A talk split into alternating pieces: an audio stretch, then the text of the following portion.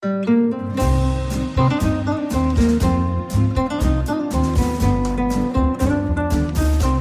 sind beste Freundinnen mit Max und Jakob. Schrei ich oder schrei ich nicht? Und du sagst es mir nicht, aber schrei aber nicht. Leg mich doch am Arsch. Der ultra ehrliche Männer-Podcast. Hallo und herzlich willkommen zu Beste Freundinnen. Hallo? Euer Abführmittel für die Ohren. Warum sagst du eigentlich mm, immer mm dazu? Ich weiß auch nicht, das habe ich mir so angewöhnt und jetzt weiß ich jedes Mal nicht, ob ich es lassen soll oder ob ich es einsprechen soll. Ich bin mir einfach nicht mehr sicher. So wie wenn Nachbarn vorbeilaufen, ne? Und man hat irgendwie eigentlich keinen Bock, die zu grüßen, aber man macht das jetzt schon seit Jahren und zieht es einfach durch. Und man hat auch bei manchen Nachbarn und bei manchen Personen so ein bestimmtes Begrüßungsritual, das man sich irgendwann angewöhnt hat. Da fällt mir auch ein, letztens war ich irgendwo und da waren viele, die ich so halb kannte. Und die- an jedem, den ich so halb kannte, wollte ich die Hand zustrecken. Und eine Bekannte hat mich dann angesprochen, meinte, sag mal, wir haben uns doch schon mal gesehen. Da gehört doch eine Umarmung dazu. Dann meinte ich, ja, okay. Hab dann genauso auch reagiert, ja, okay, lass uns umarmen. Weil ich genau wusste, mit dieser einen Umarmung ist es gesetzt für immer. Jetzt kann ich nie wieder die Hand der geben. Pandora. Genau, leider. Ich wollte nämlich gerade in solchen Situationen mir angewöhnen, wieder zurück zum Handschütteln, weil das ein sicherer Rahmen ist für mich, den ich einhalten kann, ohne in so eine, ja, du weißt schon. Ich arbeite ja in einer Branche, wo es nicht ganz klar ist, ob man sich umarmt oder die Hand schüttelt, aber eigentlich umarmt man sich. Und das ist immer sehr, sehr schwierig. Vor allem, wo machst du halt mit dem Umarmen? Ne? Wenn du dann ein paar Kollegen näher kennst und dann sind so ein paar neu dazugekommen und dann bist du Genau. in diesem Umarmungsmodus. Das ist ja eigentlich dann so ein bisschen wie Catchen, so klack, kurz packen, wieder loslassen, klack, kurz packen. Und dann kommst du bei dem letzten Glied der Kette an, der jetzt gerade erst neu dazugekommen ist, hatte ich erst diese Woche und dann ist so kurze Umstimmigkeit, ob man sich jetzt umarmt oder die Hand gibt. Dann macht die Hand so komische Zuckbewegungen und dann entscheidet der Körper sich für eine Variante. Und du weißt, diese Variante ist jetzt erstmal gesetzt für die nächste Zeit. Und ich meine, was es auch für eine krasse Zeitverschwendung ist. Ich meine, wenn du mit mehreren Leuten dich zusammen triffst oder einen Abend verbracht hast, jedem per Umarmung Tschüss zu sagen und persönlich nochmal einen Moment Zeit zu widmen, keine Zeit. Handschütteln, am besten winken oder Boah, auf den Tisch klopfen. Auf den Tisch klopfen, das ist so richtig assi stammtischmäßig. Aber ich habe auch gerade dran gedacht, das ist es wahrscheinlich. Wann hast du übrigens das letzte Mal geweint? Also es gibt ja verschiedene Formen des Weins und ich möchte hier mal die Form des Wutheulens rausnehmen. Rausnehmen oder soll ich explizit Wutheulen benennen? Ich möchte hier gerne mich aufs Wutheulen konzentrieren. Gewut, gewutheult, sagt man das so? Wahrscheinlich nicht. Gewutheult? Wahrscheinlich nicht. Ich sag, ich bleibe jetzt aber dabei. Gewutheult habe ich, glaube ich, ich kann mich nicht dran erinnern. Ich glaube. Bitte. Genau. Als du dein erstes Kind zeugen solltest. Ah, Das klappt nicht. er will einfach nicht stramm stehen. Ich glaube, das tut dem schlaffen Lachs auch tatsächlich nicht gut, wenn dann so ein Wutheulträne ihn trifft. Dann wird er nie wieder steif. Du bist so wie das Lindenblatt aus Sigmunds Sage, was auf deinen Penis fällt und dann an der Stelle für immer unverwundbar ist. Er bleibt an der Stelle immer schlaff und dann knickt er so eklig ein. Dann ist das vordere Teil ist dann so richtig schön steif, aber man hat am Ende am Kolben so eine richtig schöne sch- schlaffe Stelle. Oh, was wäre eigentlich da am besten, wenn am Anfang oder also wenn Natürlich am, Kolben Ende vorne? in, in Richtung Kuppe wäre besser, nicht am Anfang. Also das ist ja so ein bisschen so, als ob du kein Gelenk im Arm hast, als ob dir die Schulter, die Schulterkapsel rausgesägt wird, aber du hast einen totalen Muskelarm, kannst ja auch nichts heben. Und so ähnlich ist das mit dem Penis. Das ist so ein bisschen, als ob du einen Zahnstocher gereicht kriegst, wenn du ein Auto hochhebeln möchtest. Also mein Bild ist eher, dass man in einen Gartenschlauch eine Stange reinsteckt und versucht, ihn hochzuheben. So, jetzt Wutheulen, du willst nur vom Thema ablenken. Ich weiß wirklich nicht. Also ich müsste das Festival benennen, aber ich glaube, das war eher kein Wutheulen, sondern Überforderungsheulen. Und so richtig Ja, doch, ich habe Wut geheult da über dich, auf jeden Fall. Mhm, okay. Währenddessen, davor oder danach? Immer mal wieder. Das ist ja erschreckend, welche Emotionen. Äh, über mich gewutheult. Wow, ich fühle mich ja fast schon ein bisschen geehrt. Ich habe keine Trainer nicht verschwendet. Also ich glaube, wir hatten es ja in der Folge Eifersucht, wo ich mal nachts durch die Straßen voll Trauer gerannt bin. Und ich glaube, so ein bisschen Wutheulen war da auch mit dabei. Es war kein reines Wutheulen, nur so eine Mischung. Aber das ist bestimmt 15 Jahre her. Uh, Also okay. sorry. Ich habe letztens drei oder vier Nächte durchgemacht, weil ich tagsüber was anderes beruflich zu tun hatte. Und abends habe ich im Studio dann alleine, wir bauen gerade ein Studio aus und das ist jetzt fertig, endlich nach 135 Jahren. Und das ist richtig, richtig schön und gut geworden. Allerdings war das ein sehr langer Weg dahin. Und ich habe Absorber, das macht den Klang ein bisschen trocken. Im Moment sind wir nicht im Studio, darum klingt das auch so, wie es klingt. Wir haben ein Studio gebaut, um dort nicht aufzunehmen. Genau, aber wir nutzen es nicht. Und ich habe diese Absorber, die den Klang besser machen, die den Klang trockener machen, gebaut. Und ich habe das Ding dann reingeschoben und das war wirklich ein Akt. Das war wirklich unglaublich arbeitsintensiv für mich, weil ich es einfach perfekt machen wollte. Ich habe mir das überlegt, wie bespanne ich den Stoff, wie mache ich die Rahmung, wie lackiere ich die Rahmung. Das war auch eine richtig geile Arbeit währenddessen, weil ich arbeite ja viel geistig und dann mal körperlich zu arbeiten ist einfach was Schönes, wo man dann auch ein Ergebnis sieht. Und ich habe dann diesen riesen Absorber dort reingewuchtet ins Studio und der war tatsächlich, ich glaube, 2,30 Meter ist er hoch und 1,60 breit oder 1,50.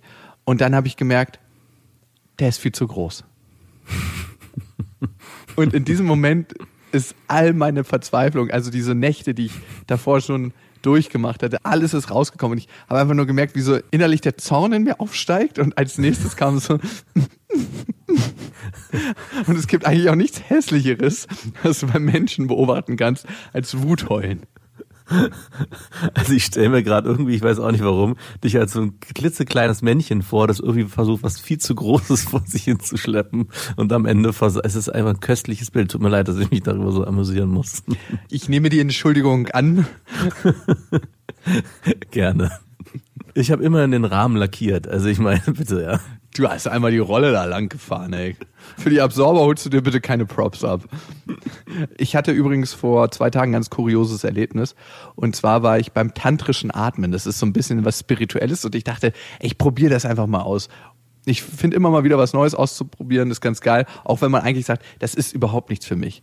Mhm. Ich komme da in diesen Raum rein und erstmal begrüßt mich so ein, so ein leicht süßlicher Geruch so von Leuten, die viele Aufmerksamkeitsbereiche im Leben haben, aber Körperhygiene scheint nicht unbedingt der erste Aufmerksamkeitsbereich zu sein. Dann, so ein S-Bahn-Stinker oder? Nee, nicht ganz so extrem. Also es waren nicht Leute, die es nachgezogen haben, aber es waren Leute, wo du mal ganz kurz einfach nur ausatmest, wenn du die umarmst. Mhm. Ja, die Ausatmer. Ich finde das auch völlig okay, wenn man minimal den Körpergeruch riecht. Also oder bei manchen Leuten ist es auch angenehm. Aber mhm. ab einem bestimmten Zeitpunkt fängt das an, irgendwie unangenehm zu werden. Ich muss dich kurz unterbrechen. Vor kurzem war ich mit jemandem unterwegs und der hat so krass nach Parfum gestunken oder gerochen. Also der war nicht übertrieben eingeräuchert mit Parfum, aber trotzdem fand ich das für mich verstörender, als wenn er so einen leichten, immer wiederkehrenden Schweißgeruch Da weiß man, woran man ist. Ja, genau. Also so, man sagt ja, die Geschmäcker verändern sich mit der Zeit. Vielleicht bin ich mittlerweile an dem Punkt, dass ich lieber so einen derben, Käse. So einen derben Schweißgeruch brauche, als so einen süßlichen Parfumgeruch. Also machen wir fast zuwider. Also so wie Auch so eine Stinky-Muschi ist jetzt eher so deins? das weiß ich nicht, so weit bin ich noch nicht. Mm. Ach so, übrigens, das ist heute das Thema, müssen wir vielleicht ah, noch ja. sagen. Wie wichtig ist das Aussehen einer Vagina? Aber ah. erstmal bleiben wir bei dieser Geschichte. Mhm okay, ich komme da rein und dann kriege ich sofort jemanden zugeteilt. Dann sagt der, der das leitet hat, der kannte meinen Namen. Hey Jakob, nimm mal Isabel, die ist super erfahren. Und ich gucke mich dann so um und sehe Isabel und dachte mir so, okay, überhaupt nicht mein Geschmack. Ist es was Gutes, wenn man im Tantra-Kurs, wenn da jemand erfahren ist? Also das heißt für mich gleich auch alt. Eine alte Person, mit der man das machen muss. Geht meist Hand in Hand. Also die war auf jeden Fall ein gutes Stück älter als ich. Du weißt ja, auf alten Schiffen lernt man segeln. Und ich habe mich dann einfach drauf eingelassen. Auch natürlich, weil ich meine Möglichkeiten dort ausgecheckt habe. Und es war so, es war ein Ballungszentrum an unattraktiven Frauen was völlig in Ordnung ist. Und ich dachte mir, es ist gut, dass sie nicht attraktiv ist, denn fühle ich mich in keinster Form zu ihr sexuell hingezogen. Ja. Dann kann ich mich ganz auf dieses tantrische Atmen einlassen. Vielleicht ist es Grundvoraussetzung für so einen guten Tantra-Kurs. Ja, wahrscheinlich, weil es geht um die Liebe hinter der Fassade. naja, auf jeden Fall kam dann halt auch noch eine einzige attraktive Frau rein und dann denkst du dir immer so, ich habe hier aufs falsche Pferd gesetzt. eine Entscheidung, die man im Leben bereut. Und ich fand es auch interessant zu sehen, der Coach, der das Ganze anleitet, super netter, sehr kompetenter Typ, aber er hat so ein bisschen was, dass er so ganz leicht losgelöst ist von jeglicher Sexualität, dass er schon über dem schwebt, so fast, dass er seinen Penis abmeditiert hat. Und er umarmt die Männer, die reinkommen, immer so ein bisschen wie ein Feuerstein, so ganz kurz. Und diese einzige Frau hat er unglaubliche 25 Sekunden umarmt. Ich habe es aus dem Augenwinkel gesehen und ich so, ey, du brauchst doch nicht so tun, als ob du deinen Penis abmeditiert hast, wenn du einfach mal Bock hast, bei so einer intensiven Umarmung deinen Schwanz an der zu reiben. Das fand ich irgendwie ein bisschen verlogen. Und mit dem sauren Geschmack ist das Ganze dann auch gestartet, beziehungsweise mit dem sauren Geruch, weil zufälligerweise konnte ich den Geruch dieses Feldes lokalisieren in einer Person, nämlich in meiner Partnerin. Vielleicht war das der Angstschweiß nach der Berührung des Tantrams. Ich habe ja nicht die ganz attraktive abgekriegt. Ich habe wirklich, ich würde sagen, sie hat da im oberen Drittel mitgespielt. Ich würde sagen, sie war so ein, so ein Ösil für die Nationalelf, aber sie war nicht eine von den Topspielern. Okay, und Özil war ja auch ein sehr guter Spieler, aber er konnte die Leistung irgendwie nie so abrufen in der Mannschaft und ja. dementsprechend konnte sie, glaube ich, auch nicht so die Leistung abrufen an dem Abend. Naja, wir kriegen das also angeleitet und eigentlich atmest du die ganze Zeit. Und es ist so, dass die Frau sich nach einer Weile auf deinen Schoß sitzt, in so einem Lotus sitzt. Das heißt, sie ist mit dem ganzen Oberkörper an dir dran und die Geschlechtsorgane berühren sich unten. Allerdings. Wart ihr nackt? Nein, mit Klamotten. Ich hätte das auch nicht lack gemacht, Mann. Ich habe eine Freundin. Ich würde jetzt ungern mich mit irgendeiner anderen Frau nackt reiben. Macht man das normalerweise nackt? Es gibt natürlich die Endstufe, das Nacktreiben, aber ich hatte gar keine Lust dazu. Eine neben mir, die hätte ich auch noch genommen. Also die sah passabel aus, wo ich gesagt habe, also mit der hätte ich Lust, drei Stunden einfach so zu verbringen. Aber kennst du das nicht, dass du bei manchen Personen sagst, die würde ich ungern umarmen und noch weniger würde ich mit denen gerne im Lotus-Sitz für drei Stunden sitzen. Ganz so schlimm war es nicht, aber es war jetzt nicht meine favorisierte Position mit der Frau. Aber ich dachte mir, ich lasse mich drauf ein, ich atme und atme und atme und atme und nach genau fünf Minuten merke ich, dass mir die Beine eingeschlafen sind. Aber so, dass ich dachte, ich hatte einen Motorradunfall und die sind mir abgefallen. Uh. Also richtig, richtig übel. Der Grund war, dass sie einfach mal so richtig spitze Arschknochen hatte. Die war so richtig dünne Gottesanbeterin, die mir da auf den Schoß mhm. gefallen ist. und die hat die ganze Zeit während des Atmens mit jedem Atmer ihre spitzen Arschknochen in meine Oberschenkel gerammt. Und oh, fuck. meine Aufgabe war es, für mich das auszuhalten und mich da rein zu meditieren. Und dementsprechend war ich auch die ganze Zeit nur damit beschäftigt, diesen Schmerz wegzuatmen.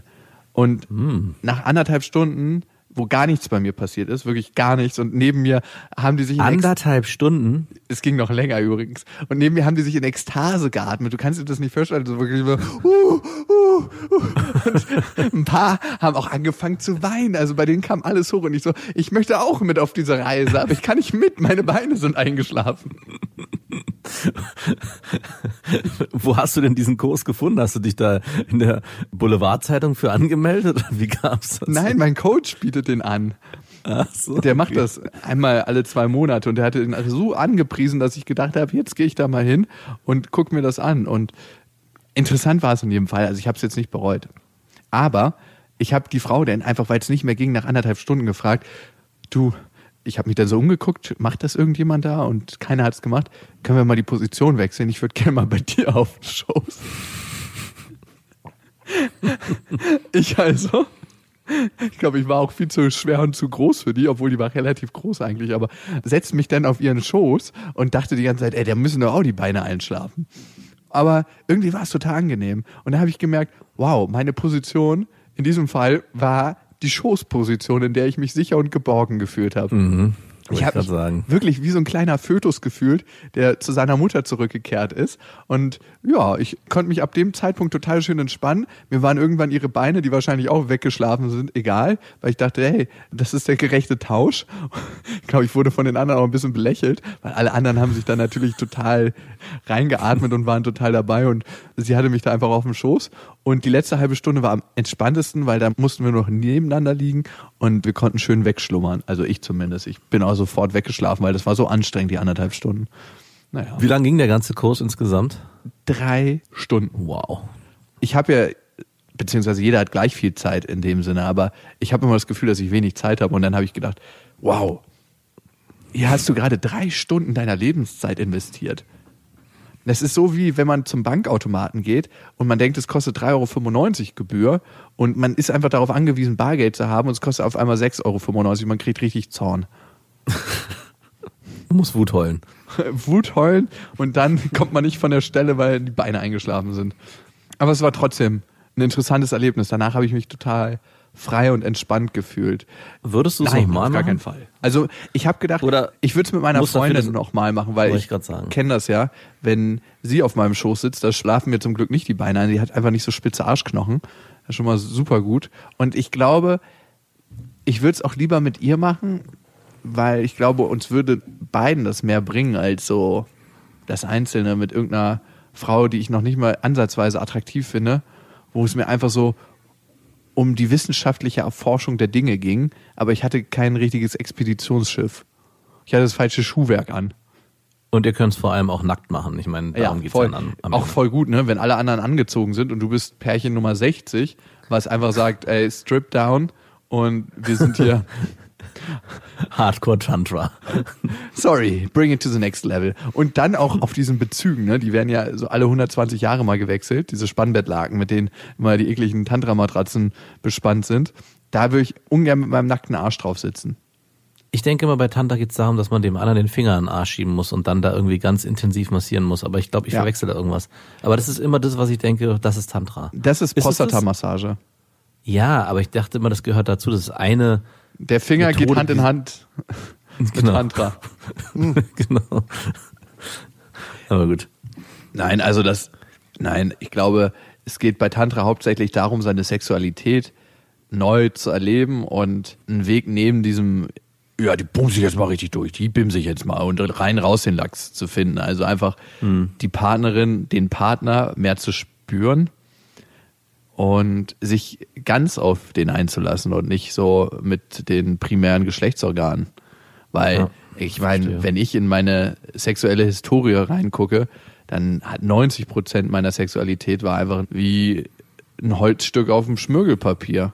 Also Ja. es war ein einfacher Abrieb und durch diesen Abrieb hat irgendwann mal der Lachs sich ausgekotzt. Schönes Bild zum Abschluss dieser Tantra-Massage. Es ist toll, wie erotisch ich das alles formulieren kann, ne? Gleich zu unserem eigentlichen Thema. Wie wichtig ist eine Vagina? Dazu haben wir eine Hörermail bekommen. Eine Sache noch, ihr könnt uns ja abonnieren auf Spotify, auf Deezer und auf iTunes. Auf iTunes könnt ihr eine Bewertung hinterlassen. Wir haben zornige vier Sterne bekommen von Getrekippt.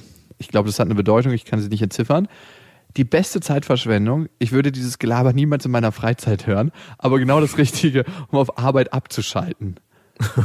Wild, witzig, ultra ehrlich und ein Hauch sexistisch. Ich finde es ein bisschen erschreckend immer, wenn man das Bedürfnis hat, auf der Arbeit abzuschalten. Also wenn man sagt, diese Zeit muss so durchrattern, dass man sich betäubt. Wir sind das Crystal Meth für die Ohren.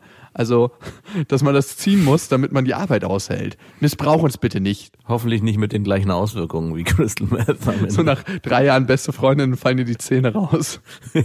Fallen dir die Ohren ab, wär's dann in dem Fall. Auf jeden Fall. Also du kriegst auf jeden Fall einen Hörschaden.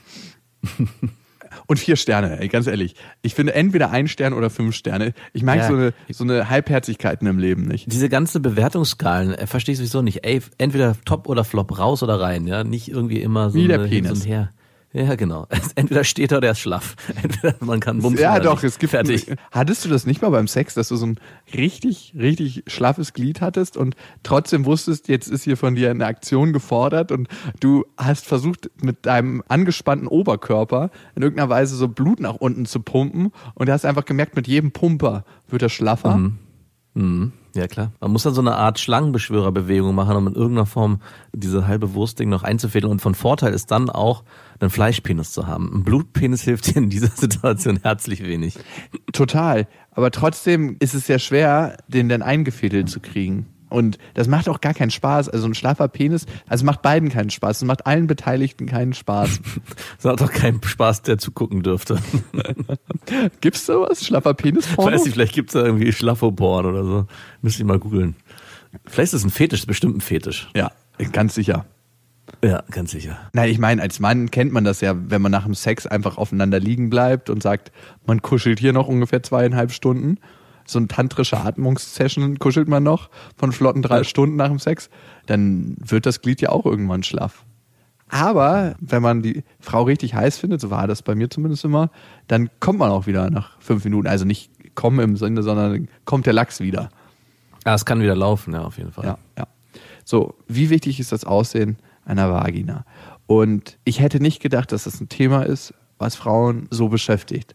Ich war tatsächlich davon sehr überrascht, weil ich habe zwar einige Vaginas gesehen, ich weiß, ich müsste eigentlich Vulva sagen, aber bei mir hat sich der Begriff Vagina sozialisiert. Vulva ist ja das, was du außen siehst und Vagina ist mit dem Gang und alles komplett. Also wenn du nur eine Vulva möchtest, dann hast du quasi nur den äußeren Schein. Eigentlich liebt man Vaginas und nicht Vulvas. Okay. Aber es Okay. geht um das Aussehen, also geht es um die Vulva.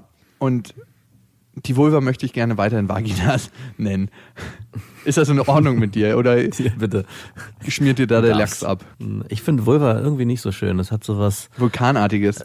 so was Unschönes, Warmes. Ich kann es nicht richtig beschreiben, aber es ist so vom Klang und vom der Namensgebung nicht so richtig schön. Ich Hat wenig warum. Erotisches. Vagina- Eine Vulva ist was, was unter dem Rock einer sehr, sehr alten Dame, die sehr, sehr rüstig ist, finde Mhm, ich. So, genau. Da versteckt sich eine Vulva.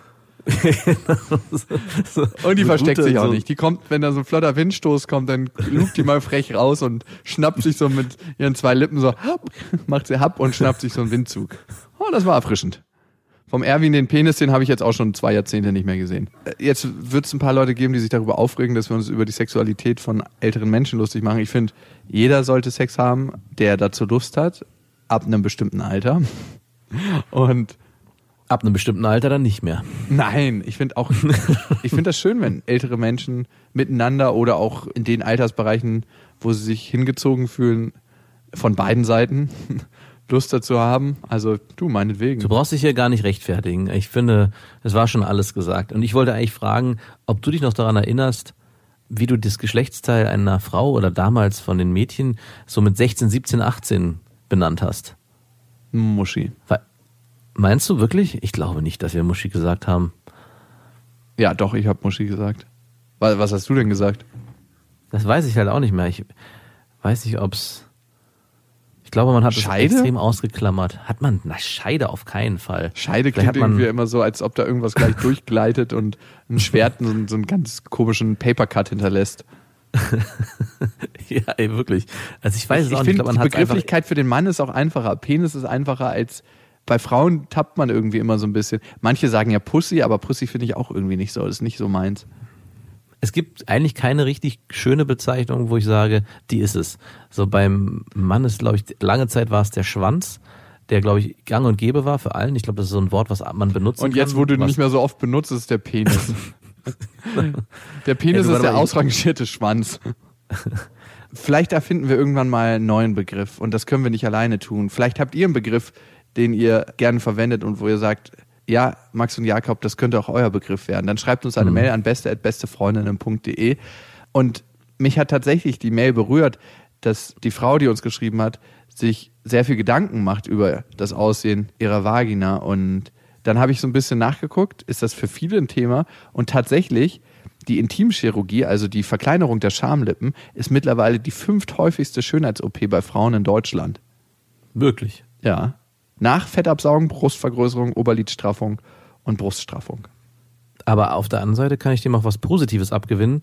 Viele Frauen scheinen sich mit diesem Thema ganz bewusst auseinanderzusetzen und dann was aktiv tun zu wollen.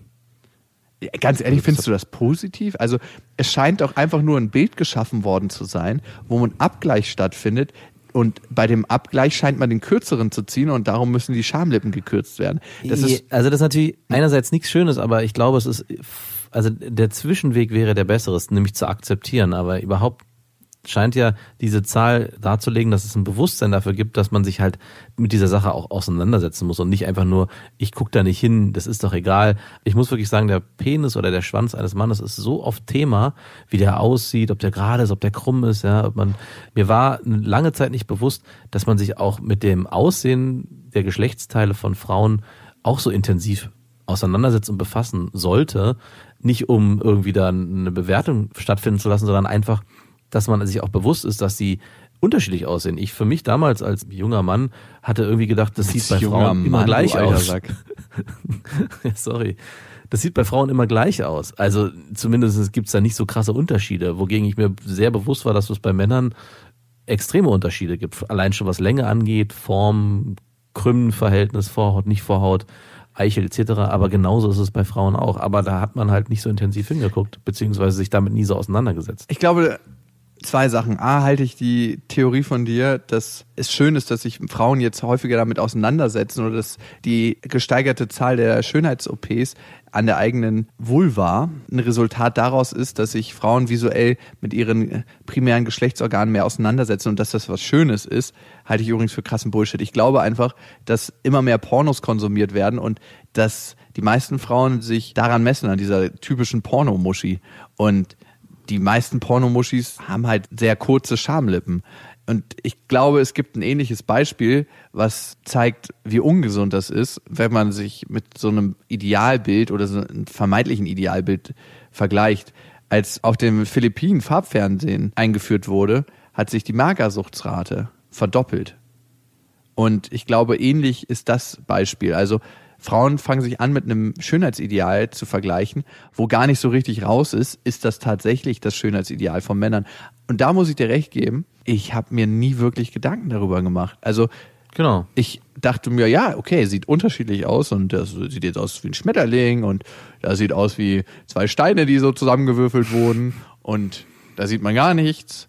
Ich glaube, es ist ein bisschen damit zu vergleichen, dass es manchen Europäern schwerfällt, asiatische Gesichter auseinanderzuhalten. Und so fällt es, glaube ich, sehr, sehr vielen Männern schwer, Vulvas auseinanderzuhalten. Also ich habe so ein Vulva-Memory, ne? Und das ist verdammt schwierig, das zu spielen. Also, weil ich denke mir so, hey, die habe ich doch jetzt schon gesehen oder nicht? Wo steckt sie? Und es gibt doch nicht zweimal die gleiche Vulva, aber in dem Memory natürlich schon. Und da siehst du erstmal ganz deutlich, wie unterschiedlich Vulven sein können. Und du musst dich aber als Mann, und ich bin mir tausendprozentig sicher, dass Frauen diese Vulva-Memory viel, viel besser spielen können als Männer. Und das zeigt eigentlich, dass sich Männer damit gar nicht so auseinandersetzen. Ich habe immer früher gesagt, wenn das T-Shirt aus ist, ist eh schon vorbei, darum geht gar nicht erst pumpen. Also, weil keine Frau sagt so, oh Gott, du hast aber einen untrainierten Oberkörper, jetzt findet hier aber kein Sex statt. Und ähnlich ist es beim Mann, wenn die Hose runter ist und er sie Vulva gesehen hat, dann ist es eben eigentlich relativ egal, wie die aussieht. Also ich muss auch sagen, selbst beim Schritt Nummer zwei, ich glaube, beim Lecken zum Beispiel, ne, ist es zwar schön, das mit einer schönen Vulva zu machen, aber wenn du die Frau total attraktiv findest, dann findest du automatisch ihre Vulva auch attraktiv, weil es ist so gekoppelt als eins. Das ist so, jetzt rede ich mal tantrisch darüber, als ob das Herz alles überstrahlt. Also es ist gar nicht so im Auge drin. Vor allem, ich meine, schon allein anatomisch kann man die Vulva nicht angucken, während man sie leckt. Das geht einfach nicht.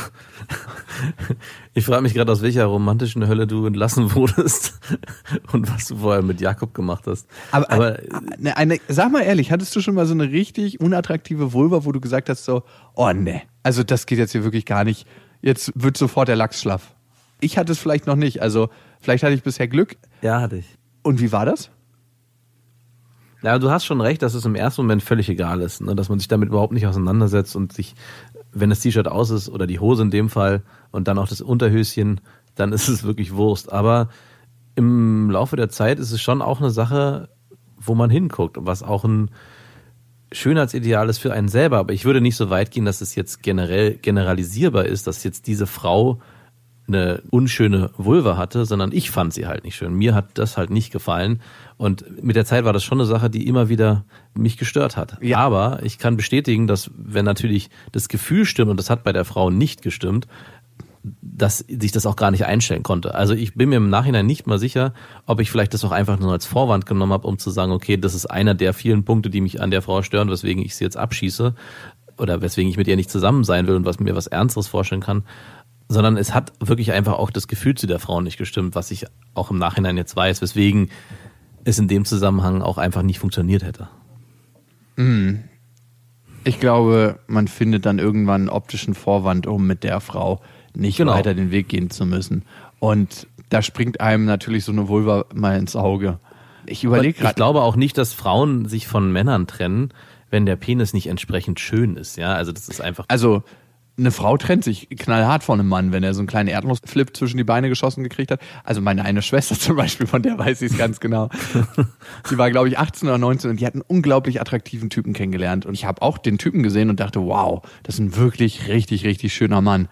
Und eine Woche später meinte sie zu mir, wir haben uns wieder getrennt. Und da habe ich gesagt, warum? Also ich fand, der war A, total sympathisch, der hatte eine total nette Mutter, weil die Mutter hatten wir auch kennengelernt. Und der sah auch super schön aus. Also habe ich überhaupt nicht verstanden. Dann meinte sie, der hat dann einfach einen Erdnussflip. Und äh, Sex ist was, was in ihrem Alter noch wichtig ist. Und darum konnte sie mit dem nicht zusammen sein, weil die ganze Männlichkeit für sie runtergebrochen ist. Vielleicht ist so ein Mann für unser Experiment vielleicht doch mal schwul werden zu wollen ideal, weil wir dann nie in die Problematik kommen, dass wir mit dem schlafen müssen oder zumindest er mit uns. Und ich glaube eher, dass diese Erdnussflip-Thematik für den Mann die großen Schamlippen für die Frau sind. Also was für uns die Sorge war, einen kleinen Penis zu bekommen, Ja. ist für eine Frau wahrscheinlich die Sorge, eine Vulva zu haben, die nicht ganz so attraktiv ist oder für sie nicht ganz so attraktiv scheint im Vergleich zu dem Bild, was über Pornos vermittelt wird. Und ich kann mich auch noch erinnern als Kind, ne? FKK-Baden. Also die Hälfte meiner Verwandten kommt aus der ehemaligen DDR. Und in der DDR war es einfach so, warum Badesachen, ne? Warum? Also äh, am schönsten kitzelt das Wasser doch direkt am Genital. Wir also bei meinem Onkel auf dem Geburtstag und dann gab es so einen ewig langen Steg und ich erinnere mich noch als Kind da drauf gesessen oder gestanden zu haben. Ich habe gestanden, glaube ich. Und auf einmal sehe ich, wie mein Opa ankommt und dann war es wie so eine Art Zerstörermusik. So. Und das ist so ein riesen Unterarm ihm zwischen den Beinen gebaumelt. Und dann ist er gekonnt mit so einem Körper ins Wasser. Und danach kam mein Vater mit ha, genau diesem gleichen Penis. Es sah aus, als ob man den abgenommen hätte und in dem Moment, wo er visuell nicht mehr für mich sichtbar war, an meinen Vater rangeheftet hat. Und ich weiß noch ganz genau, wie ich dachte so, wow, hoffentlich kriegst du auch mal so einen Penis. Wie alt warst du da?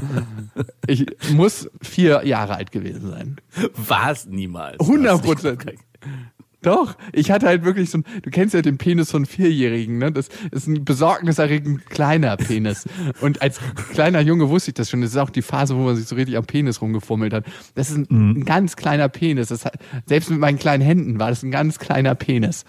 Also, und Da ließ sich nichts schönreden. äh, überhaupt nicht. Und das Wasser war auch gar nicht so warm da. Da wurde, Erdnussflip war wahrscheinlich noch übertrieben. Das war wirklich so ein, so ein Mentos einfach nur so. Und ich habe gedacht, echt, boah, wenn, wenn der mal so wächst. Aber dann habe ich meinen Körper gesehen ne, und dachte mir, mein Körper wird sich jetzt auch wahrscheinlich ab hier nur noch verdoppeln. Wie kann Ich, ich dachte jetzt, du hast dann dein Becken gesehen und dachtest, egal wie groß der Penis wird. er wird immer Er wird groß aussehen, weil ich so ein schmales Becken habe. Nein, ich habe hab meinen Körper gesehen und dachte, der wird sich jetzt auch nur noch verdoppeln. Und, aber es kann nicht sein, dass sich mein kleiner Mentos verzehn oder verzwanzigfacht, bis auf das Volumen des Penis meines Vaters oder Opas kommt. Aber ich meine, die Wahrscheinlichkeit war sehr hoch. Der Genpool war definitiv gut. Und dann so, du hast die Niete aus der mütterlichen, Du bist der weiße Hase. Du bist rezessiv. hier hast du. Mach das Beste daraus. Viel Glück, Junge, auf deinem Weg. Vielleicht in der nächsten Generation wieder Pech gehabt. Du wirst in der nächsten Charge berücksichtigt, also in der Gencharge, die du weitergibst. Ja. Oh, du hast ein Mädchen bekommen. Wie schade. Wenn du einen Jungen bekommen hättest, dann hätte er einen großen Penis bekommen. Okay. Und ich frage mich, wie kommt man ins Reine mit seiner Vulva? Weil ich glaube, viele Frauen sind im Krieg. Also, ja. Und wie krass ist das, wenn dir das, was zwischen deinen Beinen ist, ein Teil deines Körpers, und das muss ja nicht nur deine primären Geschlechtsorgane betreffen, es kann ja auch was anderes sein, was du überhaupt super unattraktiv findest. Was würdest du am ehesten bei dir machen? Ich bei mir? Ja. Außer dein eines Ei ersetzen mit so einem kleinen Silikon. Also ich muss ehrlich sagen, ich würde nichts bei mir machen. das dachte ich mir. Aber nicht, weil dich nichts stört, sondern weil du zu faul wärst ins Krankenhaus. Vielleicht. ja. Was würdest du denn bei mir machen? Vielleicht kann ich mir einen Rat von außen holen. Wir müssten mal zusammen zum Schönheitschirurgen gehen und der fummelt dann mit so einem Stift an uns rum und wir kommen wahrscheinlich richtig durchgemarkert raus. Du hast so einen minimalen Höcker auf der Nase, nicht wirklich groß, Ja. Aber da kribbelt es mir ab und zu mal, wenn wir gerade auf Lesungen sind, in der Faust. Und ich denke mir jedes Mal, wenn du mir jetzt ausrutscht und ich dich richtig gut treffe, dann, Ist die begradigt. dann hat das Lied ein Ende. Meine Nase war übrigens schon mal gebrochen, auch wenn man das nicht sieht. Vielleicht wäre das am Ende das Beste, wenn mir mal jemand die Nase bricht, dann müsste sie operiert werden, vielleicht, wenn sie richtig gebrochen wird. Und dann hätte ich eine Schönheits-OP umsonst. Ich, Aber du, wenn du den Wunsch jetzt hiermit offiziell im Podcast äußerst, denke ich, kann dir das irgendwann an einem speziellen Feiertag zugutekommen. Also wir haben ja nächstes Jahr noch ein Festival vor uns. Vielleicht kann sich dann dein Wutheulausbruch kanalisieren auf meine Nase, wer weiß. Boah, ich weiß nicht, ob so ein richtiger Faustkampf, also ein Ring zwischen Freunden tut total gut. Ich merke das immer wieder, weil ich habe das früher oft mit meinem Vater gemacht, so gerungen. Ich bin aus der Schule gekommen und mein Vater so, jetzt, Junge, jetzt müssen wir uns erstmal abreagieren. Ne? Und dann haben wir da gerungen. Im Wohnzimmer war es meistens und im Sommer draußen im Garten. Das hat unglaublich gut getan. Und ich glaube, zwischen Freunden tut das auch gut, aber so ein ernsthafter Faustkampf zwischen Freunden, weiß Nee, einfach nur so aus dem Nichts, während wir voneinander stehen und irgendwie erhitzt miteinander diskutieren, peng, ohne Kommentar und dann einfach umdrehen und gehen. ich glaube einfach, dass in dem Moment, wo du in einen Faustkampf gehst, dass was zerstört wird und dass das einer Freundschaft einfach nicht gut tut. Also das ist, Ring hat was sehr Liebevolles noch, weil irgendwie hält man den Da die anderen. homoerotische Ader ausgelebt werden kann. Das machen wir jetzt nackt. Wir können uns einfach noch Warum denn? intensiver spüren dabei. Das ist so, das ist die Regel. Wir haben uns an die Regeln zu halten. In welchem Land wird eigentlich noch traditionell nackt gerungen? Na, wenn, dann wahrscheinlich Griechenland, oder? Da kommt's doch her, oder? Ja, die Türken sind auch richtig gute Ringer. Das ist auch eine richtige Ringernation. Es gibt Na, wer hätte das gedacht, dass die Türken nackt ringen? Ja, ich weiß nicht, ob das so eine Tradition da ist. Ich glaube eher, dass die angezogen sind. Und Mongolen natürlich ist auch eine Ringernation, also gibt schon ein paar. So, zurück zu der Vagina von der Frau. Abschließend bei dem Thema Vagina und Aussehen der Vagina lässt sich eigentlich sagen, dass Männer da nicht so einen großen Wert drauf legen wie Frauen. Und ich glaube, wenn man die Frau mag und mit der gefühlsmäßig verbunden ist, dann spielt es noch viel weniger eine Rolle. Ist es am Ende eigentlich schon fast unwichtig, wenn alles andere stimmt. Allerdings, wenn das Herz nicht verbunden ist, dann Dann findet man Gründe. Ja. Und die fangen bei den Fesseln an und hören bei den Schamlippen auf. Ah, dann ist es aber eh egal, weil dann kann die Vagina auch noch so dem Schönheitsideal, den vermeintlichen, entsprechen. Dann spielt das auch keine Rolle mehr, weil du bleibst mit einer Frau nicht zusammen, nur weil sie eine schöne Vagina hat. Mit der war ich zusammen, weil die eine unglaublich schöne Vagina hat. Das übrigens, ein Kumpel von mir hat mir gesagt, der hat mal mit einer Nachbarin von mir geschlafen und ist rübergekommen dann zurück und meinte so, ey, ich so, wow, okay, ich hätte nicht gedacht, dass ihr euch attraktiv findet. Und er meinte dann so zu mir, ja, aber die hatte eine unglaublich schöne Vagina. Und das hast du vorher gesehen und da ist mir zum ersten Mal gekommen so, wow, da hast du überhaupt drauf geachtet. Und ich so, was hatten denn die Sexualpartnerin, mit denen ich so geschlafen habe, für Vaginas? Und ich kann mich immer nur an Extremformen erinnern, aber so, ich würde mal sagen, 95 Prozent der Vaginas, also ich würde keine einzige Frau an der Vagina erkennen. Nee, auf keinen Fall. Also würdest du deine eigene Freundin unter fünf an, wenn du fünf Vaginas siehst und die, ich würde die aussuchen, würdest du deine eigene Freundin an der Vagina erkennen? Nur die Vagina, Das ne? wäre auf jeden Fall ein sehr schönes Hochzeitsspiel, was man machen könnte. Anstelle dieses Beins anfassen, wäre es dann an der Vagina erkennen. Haben die mal gemacht in irgendeinem Spiel, ich habe es mal im Internet gesehen, da musste die Freundin von einem Typen anhand der Schwänze ertasten, wer ihr Freund ist. Und sie lag einfach mal falsch. Irrigiert oder unirrigiert? Mit dem Mund irrigiert. Na, Ah, ja, Nein, natürlich. Unirrigiert, das war am Strand an einem öffentlichen Ort. Verstehe. Ich find's geil, wer sich darauf einlässt. So. Wer holt sich da den Fuffi ab? Da, da ist man doch irgendwo in der Beziehung falsch abgebogen, oder? Ja, auf jeden Fall. Oder man denkt sich so, ach ja, den Spaß gönnen wir uns. Wir haben noch Hörermails bekommen und wenn ihr uns eine schreiben möchtet, tut das gerne an beste at bestefreundinnen.de und es hat uns Mona geschrieben. Hallo ihr beiden, ich bin Mona, 23 Jahre alt, studiere, bin seit drei Jahren Single und hätte gerne einmal einen geistlichen Samenerguss von euch zu meinem Thema. Vor ein paar Wochen ging etwas recht Wichtiges mit einem Typen für mich zu Ende. Er war Architekt, 30 Jahre, und ich wäre sofort eine Beziehung mit ihm eingegangen.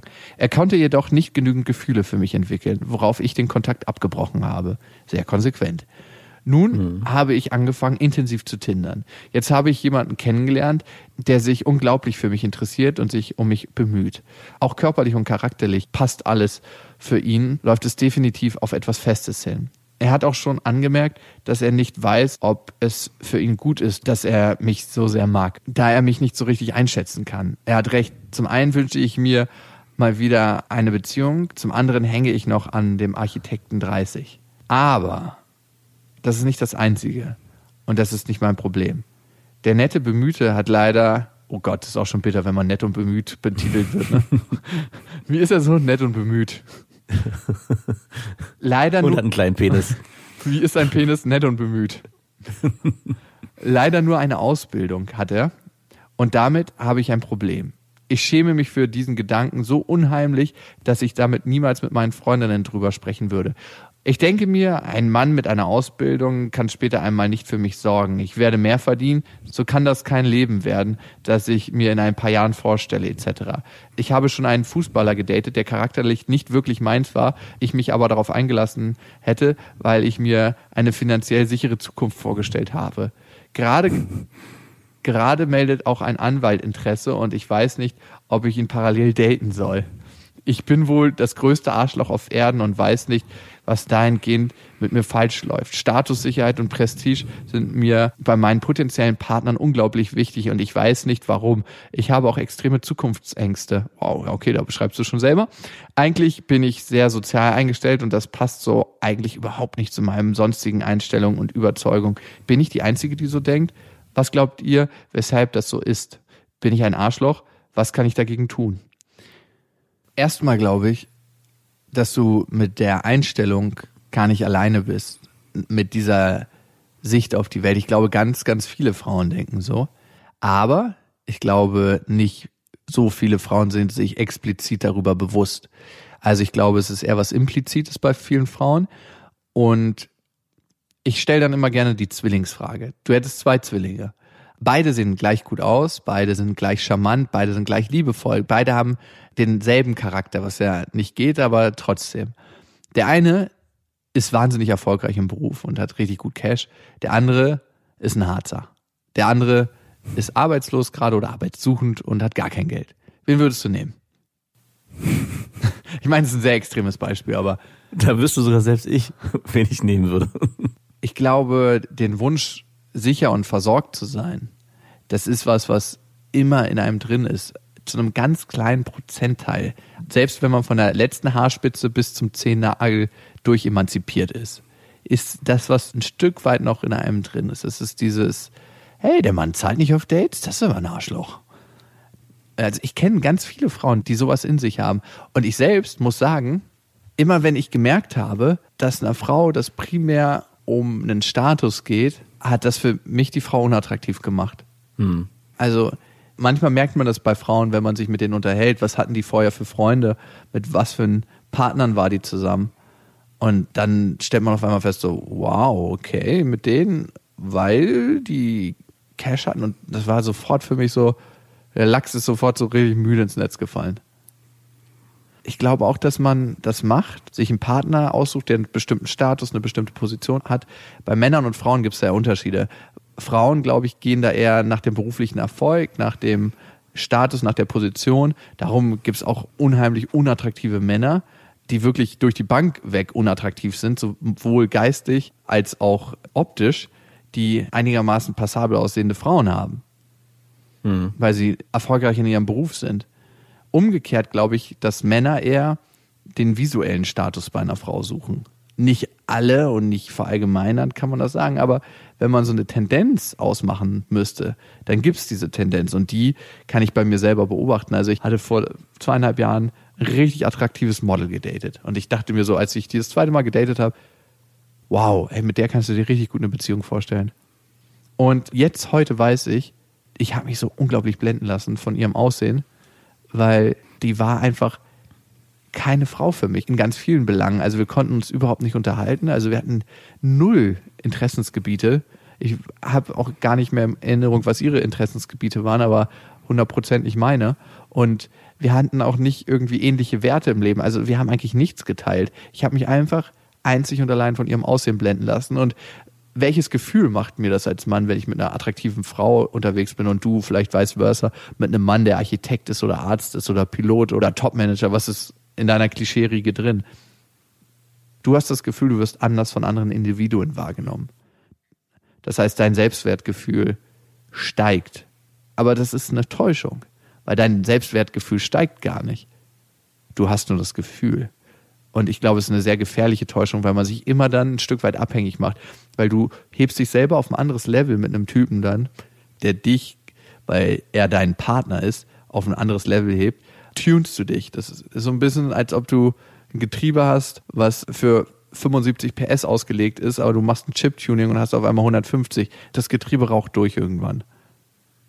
Und das passiert, wenn man sich versucht zu tunen mit einem Partner. Und ich kann sagen, ich bin davon nicht ganz frei. Meine aktuelle Freundin zum Beispiel, ich glaube, anfänglich haben wir uns die ersten fünf Dates nur gesehen, weil ich sie unglaublich attraktiv fand. Und auch heute noch sehe ich, dass sie einfach eine unglaublich attraktive Frau ist. Und das sehe ich auch an den Reaktionen auf der Straße, wenn ich mit ihr unterwegs bin.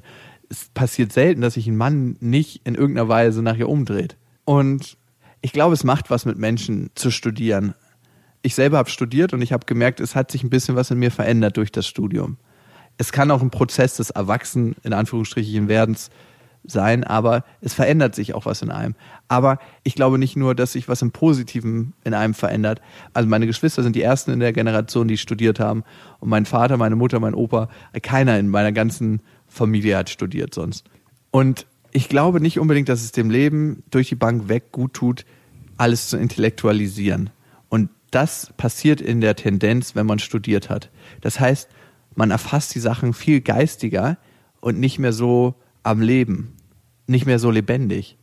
Also vielleicht geht das mir auch nur so, aber weißt du, was ich meine? Nee, das ist ein interessanter Aspekt. Ich habe mir nämlich letztens genau über diese Sache auch Gedanken gemacht, ob in unserer heutigen Gesellschaft Intelligenz eigentlich nur ein Werkzeug ist, was uns aber eigentlich vom Leben entfernt. Also dass man sich im Prinzip auf Ebenen bewegt, die einem im Alltag, wenn man sich in der Natur bewegen würde, eigentlich gar nicht dienlich sein würden. Also na klar, du kannst über Intelligenz dann irgendwie Werkzeug herstellen oder keine Ahnung oder dich mit dem Wetter besser auseinandersetzen, aber am Ende ist das Leben des Menschen, was wir führen in, ein, in Großstädten und mit dem, was wir uns umgeben und was wir machen und was wir tun, ist Intelligenz sehr, sehr wichtig. Aber im zwischenmenschlichen Bereich und auch wenn man sich aus diesen Dingen mal herauszieht und sich eigentlich mit Sachen beschäftigt und das darf es ja hier eigentlich sagen, erlebe ich auch mit meinen Kindern zusammen, ist es eigentlich nichts, was man zwingend braucht. Ich weiß ganz genau, was du meinst. Ich glaube, und das merke ich durch mich, dass in dem Moment, wo du studierst und wo du auch bestimmte Fachrichtungen studierst, viele Studiengänge befähigen dich dazu, Modelle von der Welt zu schaffen. Die meisten genau. Studienfächer machen das. Das heißt, du schaffst in irgendeiner Weise ein Modell, womit du die Welt, wie sie in der Realität passiert, also in der Realität ne, die Realität gibt es ja nicht, ja. möglichst genau abbilden kannst. Aber du schaffst auch immer eine Metaebene. Und eine Metaebene genau. bringt dich weg von deinem Urgefühl. Also das ist zumindest mein Eindruck. Und dieses Bauchgefühl, dieses Urgefühl, dieses Ding, was sekundenschnell für dich eigentlich schon entschieden hat, bevor du dich entschieden hast, bewusst, ich glaube, das wird so ein bisschen ausgeklammert im Studium. Zumindest die Studiengänge, die ich kennengelernt habe. Und die Reise im Leben, habe ich manchmal das Gefühl, ist die ganze Zeit zu diesem Urgefühl, zu diesem Bauchgefühl zurückzukommen. Mhm. Was sich für mich auch zeigt, ist, dass du dieses Studiertsein und ähm, berufen zu sein, die höherwertig angesehen werden, auch einen Status bedeutet. Und das zeigt sich vor allem darin, dass es für dich schon unangenehm ist, jemanden, der nur eine Ausbildung gemacht hat, deinen Freundinnen vorzustellen. Also im Prinzip ist ein Studiengang oder Anwalt zu sein oder einen Beruf auszuüben, der entsprechend hoch angesehen wird, wie ein Auto oder wie ein großer Penis im Prinzip. Also deinen Freundinnen zu sagen, der ist leider nur Elektriker, ist nicht ausreichend genug, um ihn als Mensch entsprechend wahrnehmen zu können, sondern du hast immer das Gefühl, und so hört sich's an, du musst dich rechtfertigen für ihn, dass er nur das ist, was er ist und schaffst es in dem Zusammenhang nicht, ihn so zu nehmen, wie er ist und über das Gefühl zu leben. Und ich glaube, das transportiert sich auch aus dem, was wir gerade mhm. gesagt haben, übers Bauchgefühl, übers Verhalten jemanden vielleicht auch einschätzen und eigentlich auch zu wissen, ist es jemanden, der später, und darauf läuft es ja vermutlich hinaus, für meine Kinder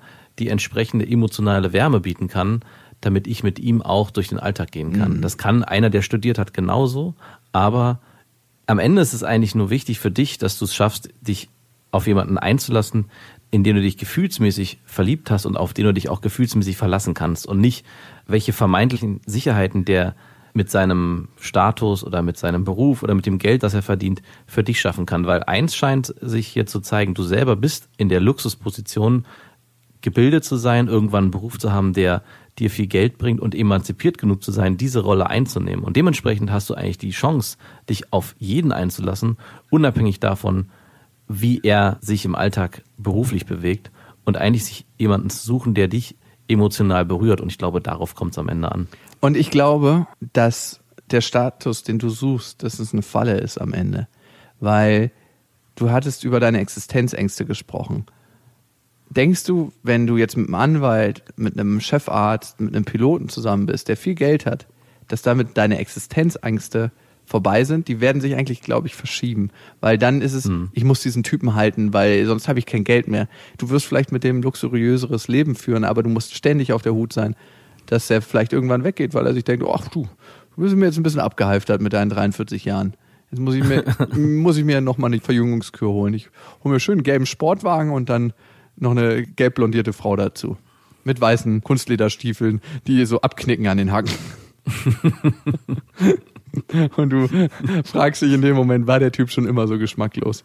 Und es auch zu erkennen, dass du da anscheinend, ein Problem würde ich nicht sagen, aber zumindest reflektiert bist, zu wissen, was eigentlich für dich der ausschlaggebende Grund ist, warum es nicht funktioniert, vielleicht in Beziehungen mit Männern, die halt nicht diesen Status erfüllen. Ich glaube, das ist der erste Schritt, um für sich dann einen Weg zu finden, sich auch auf alles, was auf einen zukommt, einzulassen. Ja, liebe Mona, ich hoffe, das war einigermaßen hilfreich. Wir haben uns ja jetzt lang genug darüber ausgelassen. Und wenn ihr ein Thema habt oder uns eine Mail schreiben wollt, dann macht das gerne an beste@bestefreundin.de. Und egal, wo ihr gerade seid oder was ihr gerade macht, ob ihr auf der Couch sitzt mit eurer Freundin im Arm oder ganz allein, ob ihr gerade beim Putzen seid oder mit dem Fahrrad unterwegs, bis dahin, wir wünschen euch was. Das waren Beste Freundinnen mit Max und Jakob. Jetzt auf iTunes, Spotify, Soundcloud, dieser YouTube und in deinen schmutzigen Gedanken.